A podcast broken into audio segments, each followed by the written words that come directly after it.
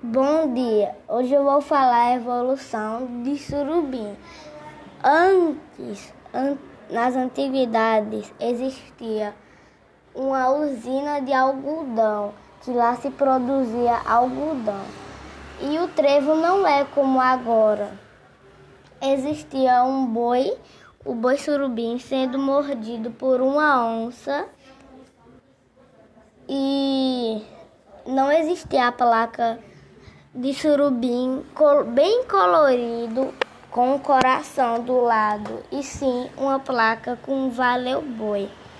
E o de agora existem três totens de mamulengos que lá fazem show de carnaval.